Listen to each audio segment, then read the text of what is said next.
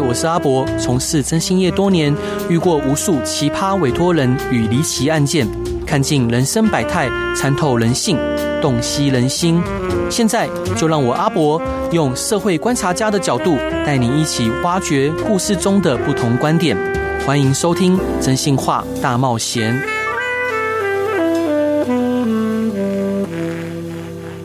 各位亲爱的听众朋友，大家晚上好，欢迎回到飞碟电台，收听由我征信社阿仔主持的《征信话大冒险》。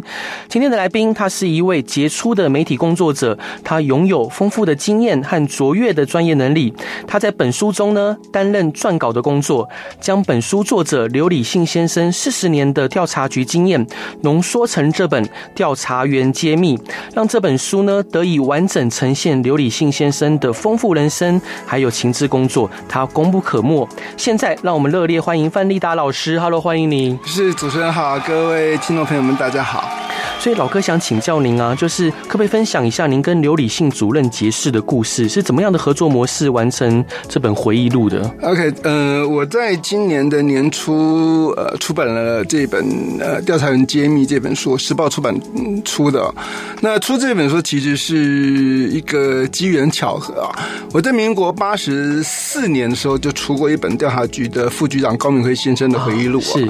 那当时因为我以前在联合晚报跑跑。司法新闻跑检调新闻跑调查局新闻跑很多年了，那我就一直觉得说，我们当记者呢，就是每天写的新闻，它是一个很破碎化的、片段化的。那人家常常讲说，今天的新闻，明天的历史，其实不是。我觉得常常觉得说，今天的新闻到明天就变垃圾，没人看了。可是一个故事呢，它应该要从头到尾把它全部讲完，那大家看起来才会好看。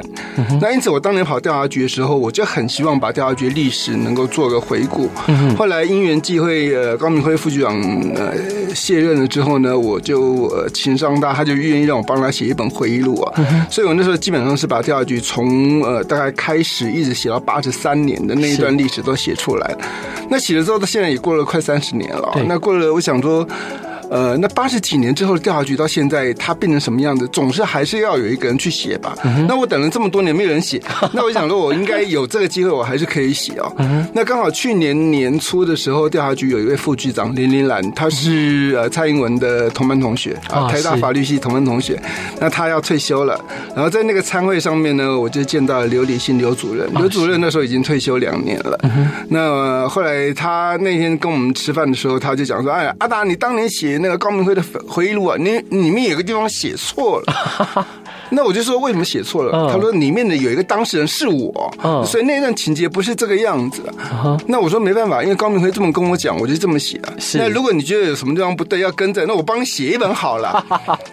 他当场一听呢，愣了一下，然后顾左右而言他，然后就赶快把话题给转开了。那事后他跟我讲说，因为全桌的人都是调查局的人啊，是。那他如果当场点头说好，我呃，我让你帮我写一本回忆录，嗯，保证所有人都会盯到他，然后应该会就是道德劝说，因为调查局是一个很封闭的单位，没错，有很多东西是不希望外人知道的。嗯，那所以他不想要让这件事情被打草惊蛇，所以他就把话题转开了。嗯，可是那天餐会结束的时候呢，我就给了一张我的名片给他，是，那其实也就是暗示说，哎，你有空你可以跟我联络。嗯，那过了两个礼拜，他就打电话给我，他就说，你是不是真的想帮我写回忆录？我说是。那我们就后来就这样联联系上了，然后后来就开始在去年吧，大概就做了三十几次的访谈，每次的访谈大概最少大概都有六七个小时，嗯、长的话会到十几个小时。对，那做了三十几次的访谈，然后我还找了很多的资料，那后来就写了这本书，所以呃，基本上大概花了一年的时间。嗯、那对于我来讲，我是觉得很高兴，就是嗯。等于把从八十几年那一段时间到现在三十来年的历史把它给补上去了。呃，对于整个我对于我自己来讲，我一个跑调查局的人，我算是对于我这个工作对这个历程是一个有一个交代了。是老哥，像我们看这一本《时报周刊》出的这本书，呃，调查员揭秘，就是。阅读这本书的时候，我会觉得，哎，跟我现在遇到的一些调查局的长官，嗯，给我的印象相差很多。对，那可以请您分享一下，就是以前的调查局跟现在调查局有什么样的异同吗？呃，有非非常大、非常大、非常大的不同。调查局它其实，我们从最古老的历史来讲，它原来是属于中国国民党党部的一个组织，对，呃，中国国民党中央统计，呃，中央统计局啊，那所以它是一个党部的组织啊。那后来到那个党政政分离的时代，他就从呃国民党呃划到了那个内政部底下，对，变成内政部调查统计局，然后后来再归到司法行政部，司法行政部改名变成法务部，他就一直在法务部底下。嗯，那呃，所以早年早一辈的呃情治人员都在讲说调查局叫中统啊，因为它是属于所谓中央调查统计局啊，那另有别于另外一派叫做军统，对，就是现在的军事情报局啊，嗯，那是从当年呃抗战的时候什么军事委员会那个时候一直下来的，军统工农是两个很大的国内的行政单位啊。那呃，台湾的总统或者说我们的调查局，它有点类似美国的 FBI，是啊。那 FBI 他们在美国是所谓的联邦警察，因为美国五十州，每一州有州警。嗯、那联邦案件是由联邦警察来管，就是 FBI 管。FBI 除了负责治安之外，他还负责国内情报。对。那我们台湾的调查局也是一样，他负责全国的治安，重大治安案件，但是呢，他也负责情报。嗯。所以它基基本上它有两种属性，一个是情报属性，一个是治安属性。那因此它。他的领导人，他比较偏重哪一块？嗯啊，那会会跟这个调查局的整个走向会有很大的不同。那早年来讲，其实调查局它是非常侧重于情报啊，就所谓的政治侦防这一块的工作。这从他。当年总统开始时代一直都是这个样子。对，那到后来军统当然呃军统局的局长派过来毛人凤到调查局去，那当然后来有一段的整肃腥风血雨，那是那是调查局很悲惨的一段历史啊。嗯，那后来调查局有一位局长叫沈志岳沈局长啊，沈局长当年曾经在大陆时期的时候，他被嗯。他潜伏在毛泽东身边，啊，当毛泽东的随行秘书，然后，呃，等于从那边就收集非常多的那个呃共产党的资料，后来又又回到了那个中央这边，所以他是一个非常厉害的情报人员。那沈志岳局长后来来台湾继续带领调调查局，他对调查局的建树贡献都非常多。早年调查局对局长是非常尊敬的，是。啊，他们对局长他们不不称局长，他们称先生。啊啊，所以当年叫什么沈先生，后来吴东明叫做吴先生，翁文维叫翁先生，那是一个尊称了。嗯，而且当年局长都是很神秘，我们当记者的人是很难得去采访他的。而且以前的调查局局长，他基本上是通天的，嗯哼啊，因为他们真的就是领袖的耳目。对，我记得那时候，呃，吴东明吴局长他要卸任。前呢，我曾经专访过他，我们两个人在一个日本料理的地方，两个人这样子聊了三个多小时。是，他就跟我说，他从总统府侍卫长被派到调查局当局长的时候，李登辉时代，嗯，他那时候跟李登辉讲了，说，呃，呃，总统你要派我去调查局，可以，我有两个条件啊，是。第一个条件呢，就是呃，我必须可以面报你，我什么事情我可以直接跟你说啊。第二个，调查局的所有人事权我说了算。啊。是，你你要知道，调查局它上面有一个法务部，嗯，法务部上面有一个行政院，所以按照整个组织架构的话，其实调查局的人事权应该是归法务部，对。啊，不能归调查局局长。但是吴东明说，调查局的人事要我管，是。啊，我我决定，李登辉同意了。啊。所以那个时候的局长吴东明，他是每个礼拜可以直接见总统，嗯，国内的重要情报都直接跟总统。讲，其实这个对总统讲，对总总统来说，总统很需要这种事情，他需要知道国内的情报机密。嗯哼。可是你看，对照到后来的局长叶盛茂叶局长，是他去跟呃陈水扁去报告事情之后，人家后来说他泄密，结果后来呃叶盛茂叶局长下台之后，就是因为泄密被泄密罪被抓去关了。是啊，是啊。那你去对照以前每一任局长都可以直接通天，直接见总统。对。那每一任局长其实都在泄密，不是吗？是啊，是啊。那你就知道这整个政治情势，整个法律的形势演变之后，后来可能就是慢慢的局长都把自己给做小了，嗯嗯，做到现在的调查局真的就是法务部底下的一个单位啊。对，那到现在的呃调查局局长基本上都是检察官派任的，就是由法务部长派过去了。是，所以现在的调查局的那个情报的属性就没像以前那么样的坚强，也不可能通天了。嗯，现在局长有什么事情的话，他要报告要先报告部长，是部长去报告院长，然后院长之后再去报告总统，那你就知道说这个这个直接的跟总统直接距离就差很多。调查局。其实基本上就越做越小了。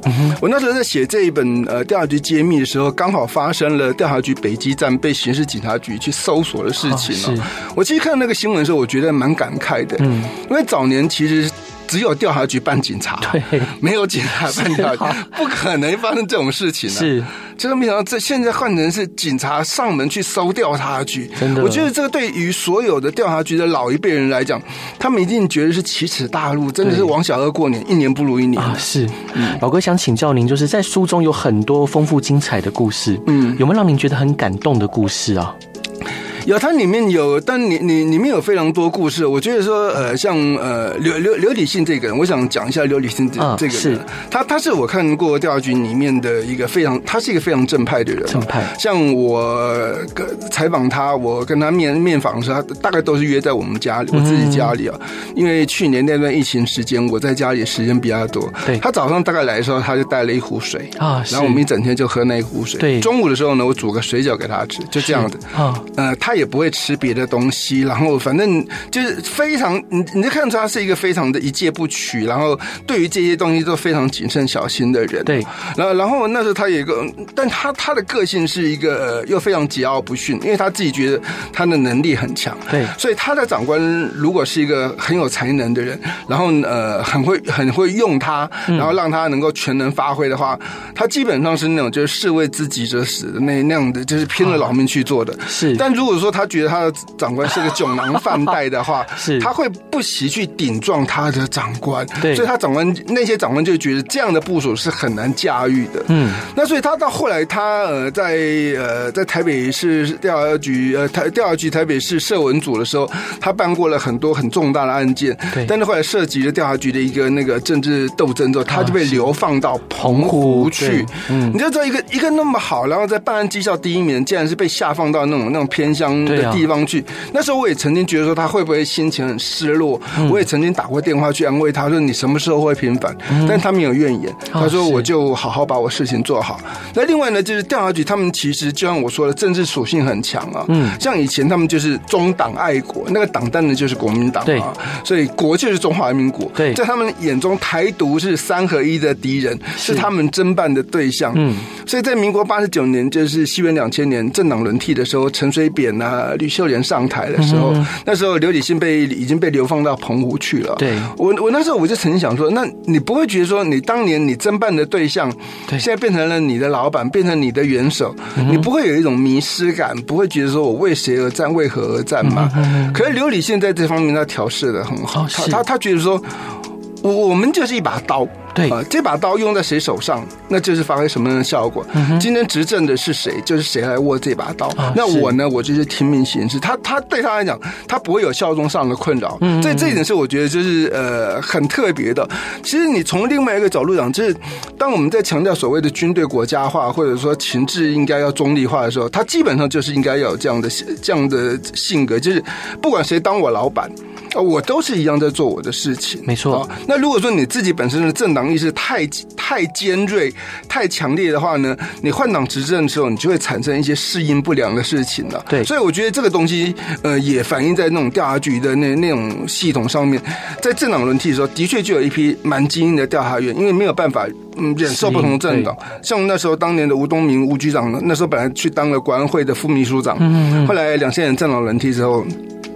他副秘书长就辞掉了。他说：“我没有办法 跟跟陈水扁他们一起工作共事。”这这这的确是一个问题。就是整个时代里面要怎么演变之后，然后这些情治人员要怎么去调适自己的心情。是，而且书中刚刚老哥你有提到吕秀莲跟陈前总统哦当总统的时候，对，因为书中有提到蛮大的篇幅，是聊到吕秀莲嗯呃在被他征收的时候的过程。对，但其实看的时候，我觉得呃吕副总统吕前副总统其实蛮可爱的。对。就呃，其实其实我跟吕秀莲副总统有有过几次接触。他当年三一九枪击案，呃，他脚被子弹打到了之后，后来他的那个伤口要拆线呐。然后那时候他有找我到官邸去，然后呃当着医官的面去看他那个拆那个伤口，然后要证明说那个的确是被子弹打到，不是造假的。那其实吕秀莲呃这个人，他他是一个很直爽的人，他是一个女权运动的先锋啊。嗯。可是你知道，其实民进党呃虽然讲民主进步啊，但是他在某些方面，他对于女性的这个角色或地位，他是贬义的很厉害。你看最近的 Me Too 事件，你就可以看得出来。对啊，但女女性在在民进党里面的地位没有没有那么高。嗯，所以后来吕秀莲她在要从政的时候，她的确是面临了很多的挣扎。是，但当年她从国外回来，她开始在做女权运动，然后开始呃进入了党外运动，然后开始跟这些党外前辈一起在做美丽岛事件之后，后来当然就被捕了。对，那被捕的时候呢？当时呃去征询他的就是刘理信啊，是。那刘理信说，呃，其实吕秀莲她是一个个性很很坚强的人哦。对。然后他他他讲到一点，就是那时候在征询征询那个呃吕秀莲的时候呢，嗯、然后不知道什么问题，然后讲讲讲到后来，吕秀莲就就勃然大怒啊，对。然后呃刘礼信就跟他讲说，哎呀，人在屋檐下，呃，就不得不低头啊。对。结果吕秀莲就说，我是那个会低头的人吗？你你从这句话你就知道，他基本上他是一个就是宁折不宁折不弯的人。你能够把我给弄扳断，但是你不能够让我弯腰。他就即使在那样的逆境中抗，他他还是不会低头啊。那当然，其实刘理信他也要借这本书，他要强调一点，就是说。后来很多党外的人士，就是说，当年在办情治单位在办美丽岛的时候，有什么种种的刑求、不人道的待遇啊？是，我也看过有有的文章里面写说，当年他们在说情治单位在办陈局的时候呢，为了要屈打成招呢，然后拿了一条很粗很粗的麻绳，然后叫吕叫那个陈局就是呃脱光了衣服，然后跨在那条麻绳上面走过来走过去，然后把整个下体都磨破都流血等等等等。刘礼信说：“我们去哪里找到这种麻绳？是啊，对，那你要拔河的麻绳才有那么粗一条，对，不可能嘛。”他说：“其实很多党外人士呢，写的这些基本上都是天方夜谭。对，写这些文章的人，他们自自己都没有没有被征询过，完全是自己凭想象的。是，那问题是这些被写的人呢，像陈菊、像吕秀莲，也没有出来否认过。对，对的，因为因为他们觉得反正无所谓，你要写这一句丑化那些情治单位，他们他们也很愿意，他们也没有证实，也没有否认。嗯，可是呃，刘理信就说。我负责。侦讯李秀莲，你可以去问李秀莲，我们有没有寻求过他？嗯哼。啊，每天早上呃时间到吃完早餐的时候就进来侦讯，侦讯中午还有休息，然后下午继续侦讯，晚上到的时候呢放放回去吃晚餐，饼干点心，对，还有点心吃，然后有时候紧急的时候才会有一些夜间侦讯，要不然就是这个样子。对，他从来没有寻求，有当然问案的时候有时候可能会严厉一点，但是绝对没有动手。他说是可以问吕秀莲的，但吕秀莲所以所以我们也在想说，哎，如果李秀莲觉得说。刘雨欣讲的不对，会否认嘛？是，到现在为止也没有否认呢。感谢老哥精彩分享，我们先来进一段广告。Hello，各位亲爱的听众朋友，大家晚上好，欢迎回到飞碟电台，收听由我真心是阿仔主持的《征信话大冒险》。今天邀请到的来宾是多才多艺而且专业可靠的范立达老师。Hello，欢迎您。是，谢谢主持人，谢谢各位听众朋友。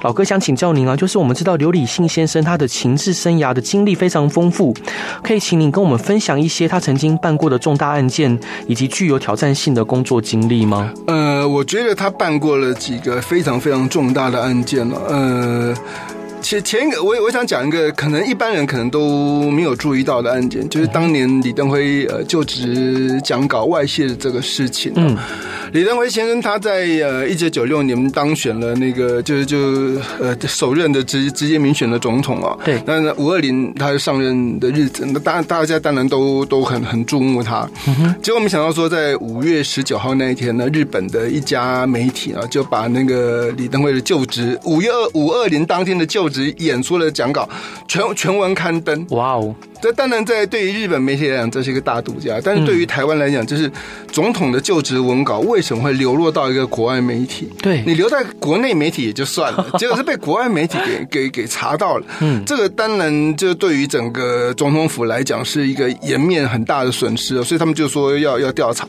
那这案子发下来给调查局去查，那调查局查了半天查不出来。嗯，那时候刘理信呢还在关岛受训，然后后来受训回来之后呢，当时台北市调查处的处长刘展华就。要刘立新加入了这个团队啊，嗯，那刘立新他就分析说这个。总统的讲稿和外泄呢？呃，他算来算去，大概就只有两个管道。嗯，第一个管道呢，就是总统府里面。那总统府里面呢，总统自己不会外泄，因为总那个稿不是总统自己写的。对。那要么就是总统府秘书长，那个时候是吴伯雄啊，是。要不然就是可能相关的其他的文胆，可能有参与到写作这个文稿的人，这是第一第一个可能性。嗯。第二个呢，就是印刷厂。嗯哼。因为他的文稿呢是要送到印刷厂里面去印刷，印刷之后在总统就职演说那一天要当场要发给呃相关的贵宾。啊，所以那些贵宾手上都会有一份，对啊，所以印刷厂也有可能去外泄。嗯、那算一算呢，印刷厂外泄的可能性比较大，没错。可是之前呢，调台北市调查处已经去调那个印刷厂，中华印刷厂都问过所有的人，嗯、看起来每个人，哎，每个人都说我没有嘛，都说我不是啊，对所以呃，就查不出来。那刘理信就觉得说，他要重新再查一遍，嗯，他就到了中华印刷厂去，就一个一个去访谈相关的人，嗯，呃，察言观色。然后发现说其中有一个大姐啊，那看起来很像大姐头人，就是个性很海派，啊，那讲话很阿莎里，然后常常会在不同的部门里面窜来窜去的那种，就是他就觉得这样的人。这种个性太海派的人，太热心的人，很容易出事哦。嗯，所以他就旁敲侧击，就去去去打听，然后去说动这一个大姐头啊，然后后来就瓦解了大姐头的心房。嗯、那在那个后来在中华印刷厂的厂长的陪同下呢，他把这大姐头约到那个调查局的一个、呃、招待所里面，就详细的询问，然后跟那个大姐头说：“呃，你说你实话实说没关系，因为基本上我们都是被害人的，我们不是加害人，因为我们不是故意泄密的。嗯”后来那个大姐头就承认说，呃，当时有一个男子呢，前几天呃到中华印刷厂来说要拿徐介林教授的一个印刷的书啊，然后可能就看到了这个文稿，那是不是就把他给摸走了？嗯那后来，呃，刘礼信又回到了那个中华印刷厂，在门口的会客室的签名簿里面，嗯、看到的确有人去冒签了许介林的这个名字。哦、许介林是一个很有名的教授，嗯、但是他许介林的林是鱼鳞的林，鱼字旁，对啊，结果被签名的那许介林的林签的是鹿字旁，麒麟的麟、啊哦。是是，就我们自己不可能把自己名字签错，没错。所以你一看到那个签名，你就知道那个名字是被冒签的。嗯嗯。然后后来，呃，刘礼信就这样子顺藤摸瓜，就查。出来那是呃日本的一个呃媒体在台湾住在台湾的一个特派员，嗯啊，他叫他的名字叫陈忠雄啊，陈忠雄他当年呃他之前有陪过徐建仁教授到中华印刷厂去印书，嗯，所以也知道说呃总统的就职文稿在那一边。嗯、后来许介元有一天许介元没有来，就陈忠雄自己来就把那个文稿摸出来，啊、然后交给他的同事，他的同事就发稿，然后就在日本就变成了大独家。是陈忠雄这个人这个名字呢，可能一般人不太了解，嗯、呃，他有。另外一个名字叫做呃蔡汉勋，还有一个名字叫温生，他常常上民事的政论节目，现在还常上民事的政论节目。是，所以这个事情发生之后呢，这个新闻出来之后。我后来有跟那个陈忠雄、那个温生联络，我有把我这这本书的稿子就传给他看，那他看之后呢，他当然就哇哇叫说啊，没有啊，那时候调查局弄上 呃什么上天下地啊，什么所有电话全面监听啊，所以呃才不是像他讲的那个样子，我是被监听听出来的等等。那但但是他也没有否认，就调查局从头到尾没有没有约谈过他啊，这案子很妙。就是我后来也跟刘礼信讲，我说。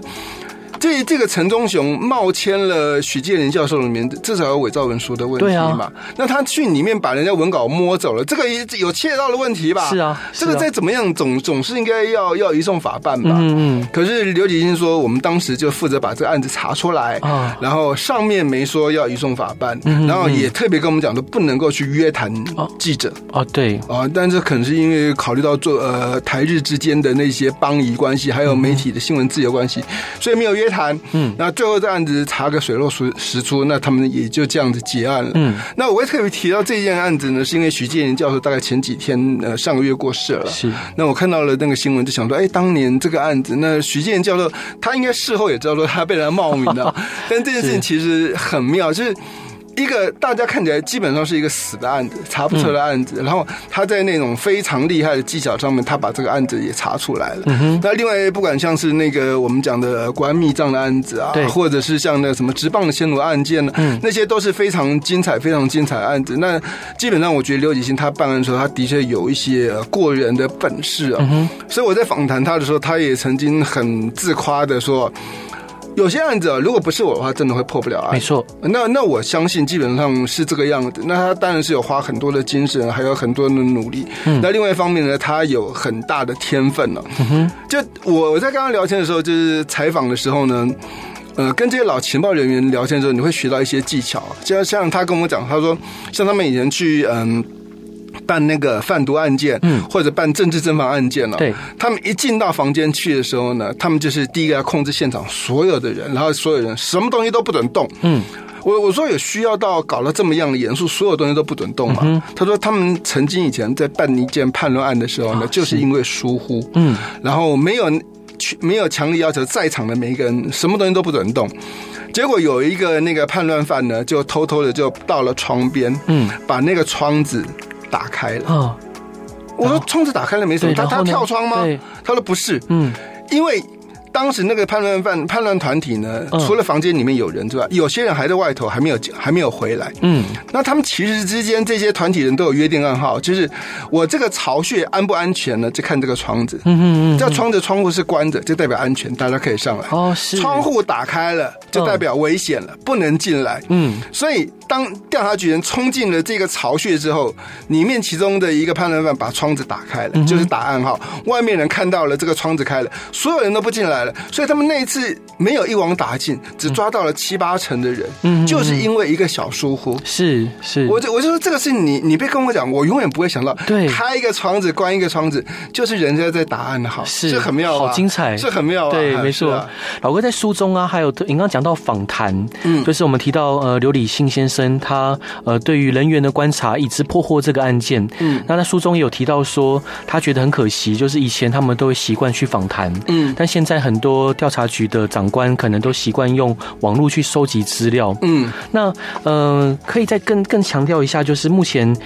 以前办案跟现在办案有什么不一样的差别吗？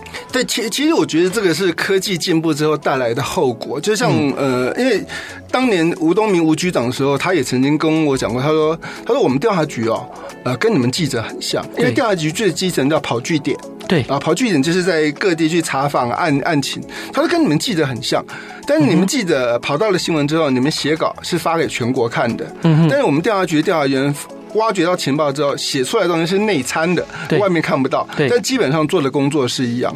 我我们早年跑新闻或者调查局在跑情报的时候，就是靠两条腿，就很勤快，在在在你的辖区里面到处跑，到处认人头，每个人你都要混得很熟，然后从每跟每一个人的谈话聊天里面去寻到蛛丝马迹，然后慢慢顺藤摸瓜，然后就发掘出一个大案子出来。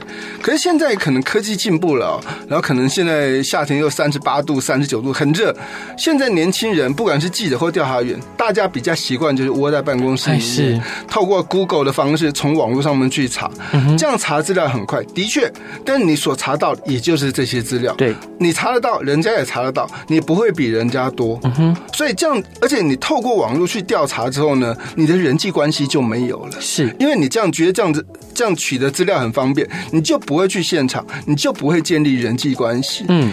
刘礼信那时候讲说，他在当组长的时候，他曾经有测试过他们那一组的那些组员，他希望他们的组员就是不要整天窝在办公室，对，要出去跑据点。嗯，他用的方式就是，呃，过年的时候，他帮全组的组员印贺年片。啊，是。印了贺年片呢，然后叫每个组员说，哎，每个人分十张啊，你发给你自己这个辖区里面你认为十个比较重要的呃接触的据点，嗯，然后你就帮他写个他的名字，然后写他的地址，然后跟他祝贺新年快乐。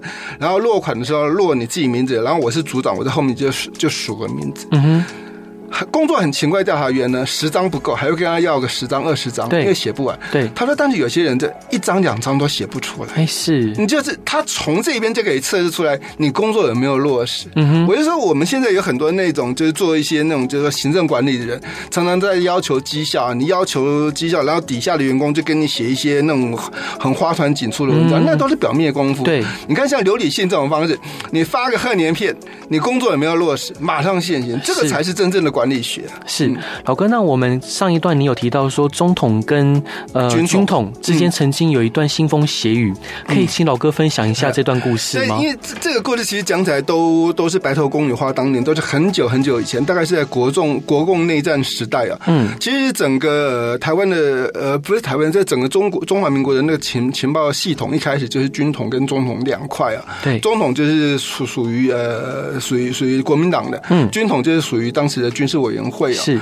那情报会走两块，这个这个是合理的做法，因为很多很多情报线索需要交叉交叉去查证了。对，你如果只有靠单一的情报来源的话，很容易发生有偏听跟误判的情形。没错，所以一开始是有两块，呃，这样这样的做法，两两线作业是对的。可是基本上两线作业的话，它彼此之间就会有一些竞争 跟邀功的情形了。对，所以那时候军统跟中统之间呢，就会。因为大家的那个情报路线是很接近的，嗯，会有争功诿过，然后互相请嘎的情形呢。所以后来当时的蒋介石总统，他就为了想说要调和，嗯，中统跟军统之间的紧张关系，他就想说，哎，我就把军统局人派去当中统的局长，是这样子，我们就变成自己人了。嗯哼，这个这个理想是很不错，嗯。可是问题是，如果军统的人本来就不喜欢中统的人，嗯，那军统人到中统去之后，那会怎么办？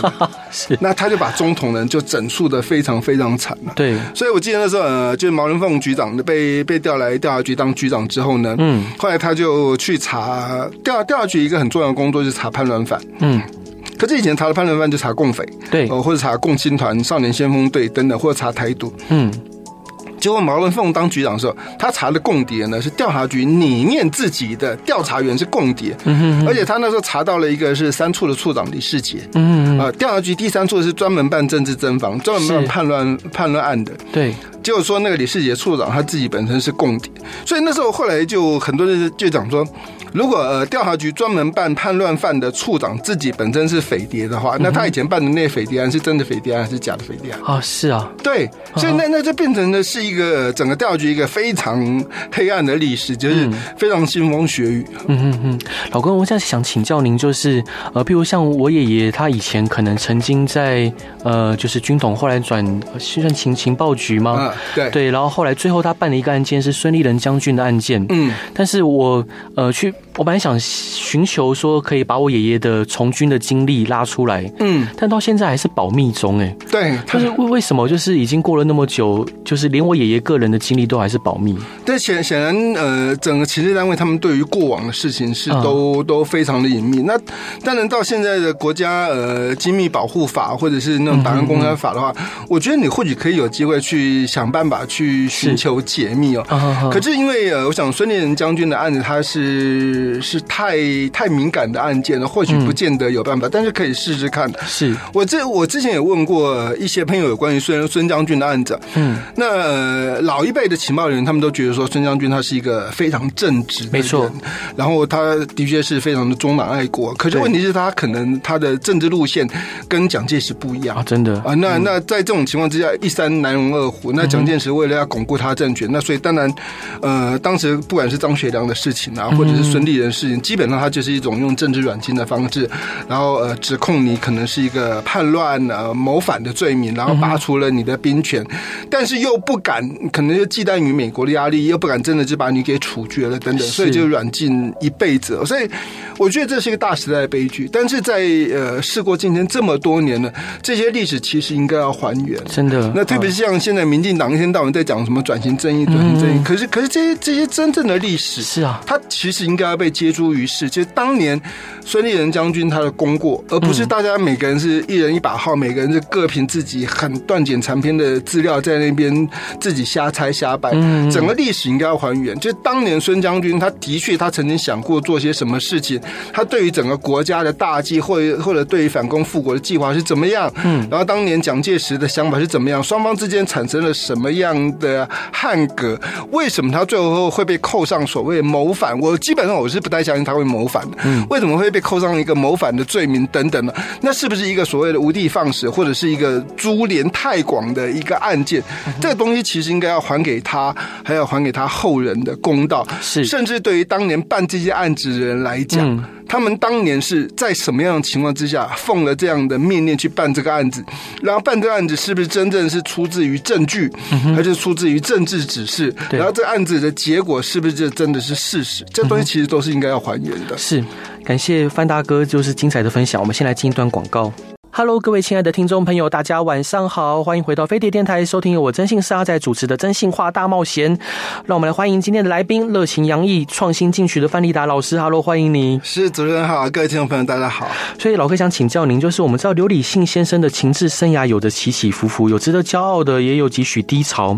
那有没有呃，可以再跟我们分享书中让您觉得印象深刻的、印象深刻的高峰或低谷的故事吗？呃，对我我我觉得我我刚前面讲说，我觉得刘理礼。这个人呢，他他是一个非常桀骜不驯的人，然后他对于那种就是能力很差、酒囊饭袋的长官，他是非常不屑的。嗯，可是另外一方面，就是他的能屈能伸的这个个性，诶，应该用能屈能伸来形容吧。反正反正他他他有有有些有些地方是让我觉得呃蛮蛮惊讶的。呃，像他他提到说他在台北县调查站当呃当副主任的时候，嗯、呃，他他表现很好，嗯，可是呃他的主任呢就变得很忌惮他，他主任张敏生了，张那张敏生主任也也已经过世了，嗯、那张敏生主任跟刘礼新认识很多年了，以前在台北市调查处的时候，大家一起服务过，嗯，他说他们两个人以前是两个是可以勾肩搭背的啊，对，然后甚至说呃他他觉得张敏生穿皮鞋出去要跑据点呢、啊，可能不方便，他会帮帮张敏生买一双球鞋，所以你知道这关系是很好的，对。所以后来，呃，刘理先被调到呃台北县调查站当副主任的时候，他觉得说，哎，主任是张敏生，那我们已经是是是老哥们，所以应该是没有问题了。嗯，就后来没想到说，呃，他觉得张敏生变成主任之后，当了官啊，就开始有了官的样子。嗯，就我我。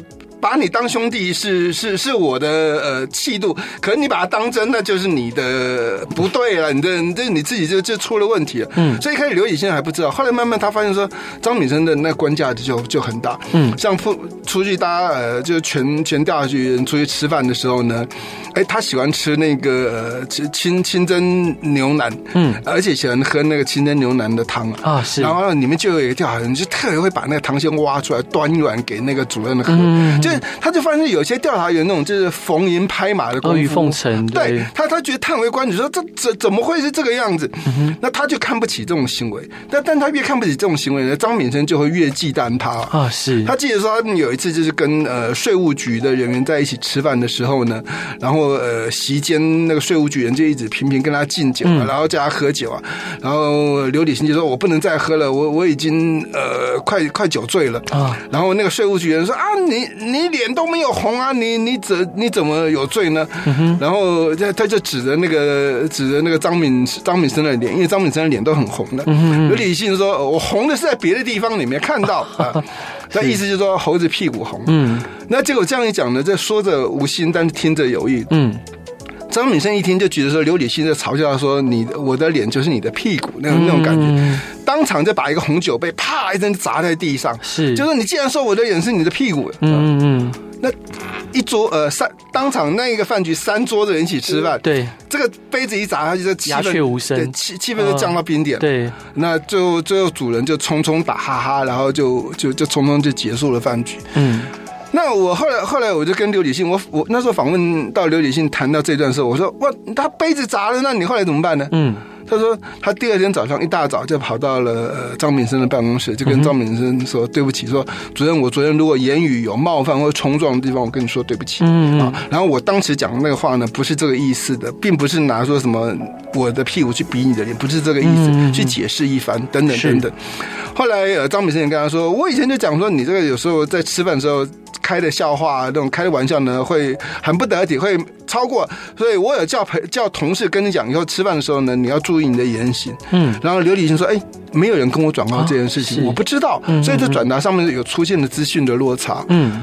但但是我听到这段之后，我蛮讶异的。我跟我就跟刘礼新说，如果是我，他砸了我杯子，他试试看，对，我怎么可能再理他呢？这这对我来讲是人格重大的羞辱啊！对啊，对啊。你虽然是我长官，但是你又不是我爹，也不是我娘，你可以摔我杯子吗？嗯，对，你可以记我过，你可以处分我，但是你可以摔我杯子吗？那我一定不会理他的。是，但但刘礼新说。那不然怎么办？难道我们就就这样子翻脸吗？那我们还要工作啊。对啊，所以这东西一定要化解。嗯，这个就是我我另外一点，我觉得我很佩服刘理性的地方，就是你即使你很不喜欢，你很看不起这个长官，可是冲突发生之后呢，他会想办法去化解。是这个东西，这我就做不来。我平常讲，我真做不来哈。所以老哥，您呃，就是。呃，因为可能很多读书人，就是我们传统读书人有股傲骨，对，要撑在脊梁骨上，对，所以，所以您是属于这样的人。我我是我是绝对没有办法，对对，绝绝绝对咽不下那口气。是是是，是老公，我想请教您，就在访谈跟撰写这本书的过程中，有没有让您觉得特别感动或触动的时刻？呃，我我我觉得刘理刘理信他呃。他很特别的地方，就是我我访谈他三十几次啊，嗯，说起来你可能不相信，我知道他住在新店大坪里，嗯，我没有去过他家，是。我不知道他家长什么样子，嗯，呃，我知道他有结婚，他有太太，他也有孩子，嗯，但是我们访谈过的过程中，他从来没有谈到他的太太，谈到他的孩子，是。他对他的家人是非常非常的保护，而且非常的保密的，对。那他曾经外派到美国西雅图三年。啊，是，那在那边住点三年，那那三年其实是应该是很神秘的三年，嗯，但是这三年的事迹，我不管怎么样的严刑拷打、旁敲侧击，他死也不肯讲，嗯，他只是呃承认说他后来有有有有有有接接了他的太太过去一段时间，然后他那些工作都没没说，然后他说他的三年他很认真的呃很认真工作。呃，整个西雅图那么大，然后甚至连到了那个加拿大的南部，也都是他的辖区哦。嗯。可是那边的几个风景区，他都没有去去逛过，连休假时间都没有去逛过。他是一直到结束了他赴美的那个任务，回来台湾之后，他才利用自己休假时间再飞到美国去，然后带着太太孩子去，说这是以前我工作的地方，这边是什么样的国家公园等等等等。我我我在常常就觉得说，一一个。调查员或者一个情报人员呢，就是你为了工作，你可以把你自己的，但你一方面你很保护你家庭，对，然后二方面你就是基本上可以把家庭跟你的工作可以切割成这个样子，这是让我觉得很很很很厉害，而且很伟大的地方啊。嗯、而且这个理性让我觉得另外一个很特别的地方就是，呃，他他不是一个会会会会卖弄权势的人，他当过七个地方的站主任，嗯、可是他。基本上不用公务车的。啊，是。他他甚甚至他后来调回台北当处长的时候，他下班的时候呢，他要么就坐公车，嗯、要么就自己骑脚踏车 U bike 回家啊，他不坐他的自己司机接送他的公务车，嗯。啊，所以他也是因为这样的呢，后来他有一次就骑脚踏车骑在北一路上的时候呢，路上有一个坑洞，然后他就摔倒了，他那次摔得很厉害，那个肺部也受伤，脸部也受伤，牙齿断了好几颗，嗯、然后后来送到医院去，然后做了好几次。的治疗，然后后来整个脸部的整形，然后根管治疗，然后植牙等等，然后大花了手术费，花了大概几十万。是，那他受了这样的伤之后呢，后来他就告了呃，告了那个呃公路局那个养工处，对，说告国家赔偿。嗯，然后告了之后呢，第一审判赢，赢了之后呢，后来养工处来跟他谈和解条件了，然后说呃，养工处愿意赔钱给他，对，然后他要放弃上诉，然后要呃要要不要要说这个。个养工处没有错，那他说。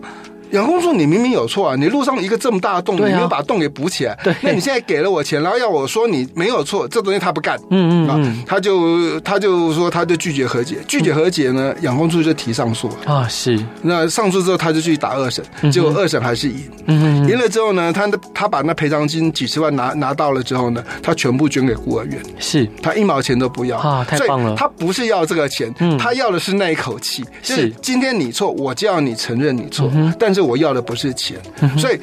当时养工处愿意给他钱，但是他要他说承认养工处没错，这一点他都做不到，所以基本上他是一个有原则人，这一点是让我们很佩服的。是，老哥，那在书中有提到调查局跟媒体的关系，那当然老哥也是媒体人，那想请教就是这个关系是如何运作的？然后在这方面当时遇到哪些困难？对，其实其实一直我一直觉得说调查局是一个我跑新闻里面是一个最最富挑战的单位啊。